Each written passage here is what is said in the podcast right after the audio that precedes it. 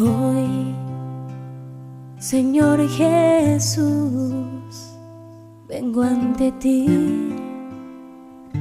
para alabarte.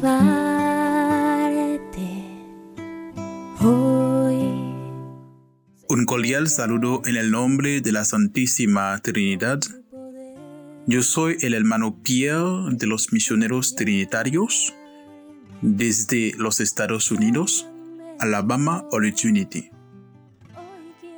Hoy otra vez más tengo la oportunidad de compartir con ustedes el Evangelio del día de hoy.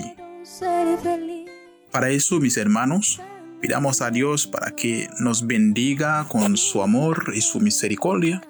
En especial, que Dios bendiga nuestra vida, nuestra sonrisa, nuestros sueños, nuestro corazón y sobre todo que Dios bendiga nuestro existir.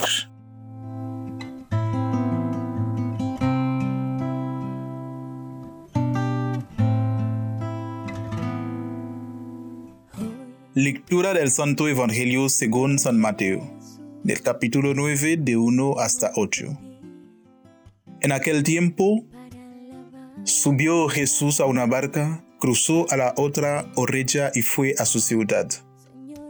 Le presentaron un paralítico, acostado en una camilla, viendo la fe que tenían, y dijo al paralítico, Ánimo, hijo, tus pecados están perdonados. Algunos de los escribas se dijeron, Este blasfema. Jesús, sabiendo lo que pensaban, les dijo, ¿por qué pensáis mal?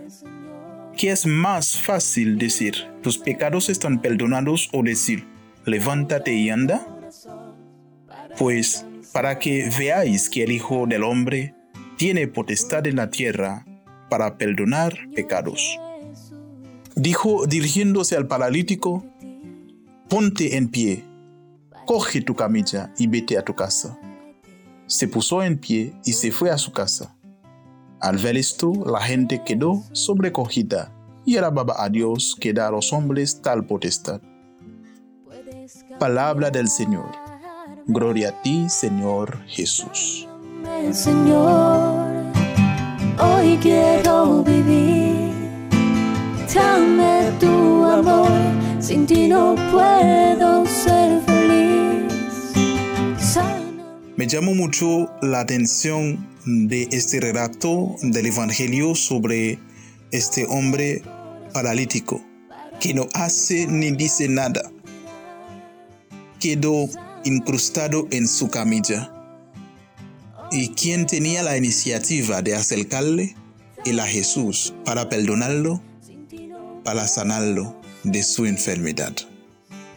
Eso nos permite ver, mis hermanos, que Jesús también nos conoce a través de nuestro silencio, que Jesús nos conoce también a través de nuestra enfermedad. Jesús cono- conoce nuestro corazón. Por eso Jesús siempre está dispuesto para venir a nosotros. Como nos ha dicho en Apocalipsis capítulo 3 versículo 20, dice, Mira, aquí estoy en la puerta y llamo. Si alguien escucha mi voz y él abre esta puerta, yo entraré y cenaré con él. Un Dios siempre que está dispuesto para acercarnos, para que en verdad podemos sentir que no estamos solos, que hay un Dios que nos acompaña en nuestro diario vivir. Yo creo que mis hermanos, este Evangelio es una luz que nos inspira para preguntarnos a nosotros mismos en qué queremos que Jesús nos sane, en qué queremos que Jesús nos ayuda, de nuestras ataduras, de nuestras enfermedades, de nuestros pecados, de los conflictos interiores tanto exteriores, en qué queremos que Jesús nos sane, mis hermanos. Gracias damos a Dios por sus manifestaciones de sanidad, por un Dios que nos ama y comprende y perdona lo que paraliza nuestra vida.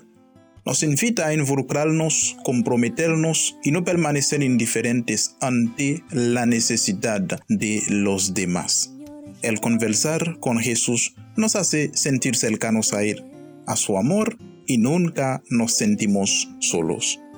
Gloria al Padre, y al Hijo, y al Espíritu Santo, como era en el principio, ahora y siempre, por los siglos de los siglos. Amén. Dame tu amor, sin ti no puedo ser feliz. Sáname, Señor, líbrame del mal. Toca el corazón para alcanzar la santidad. Hoy,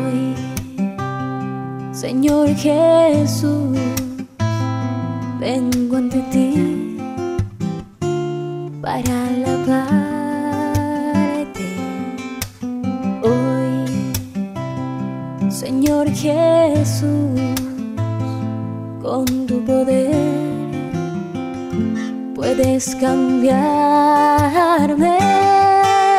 sáname, Señor, hoy quiero vivir, dame tu amor, sin ti no puedo ser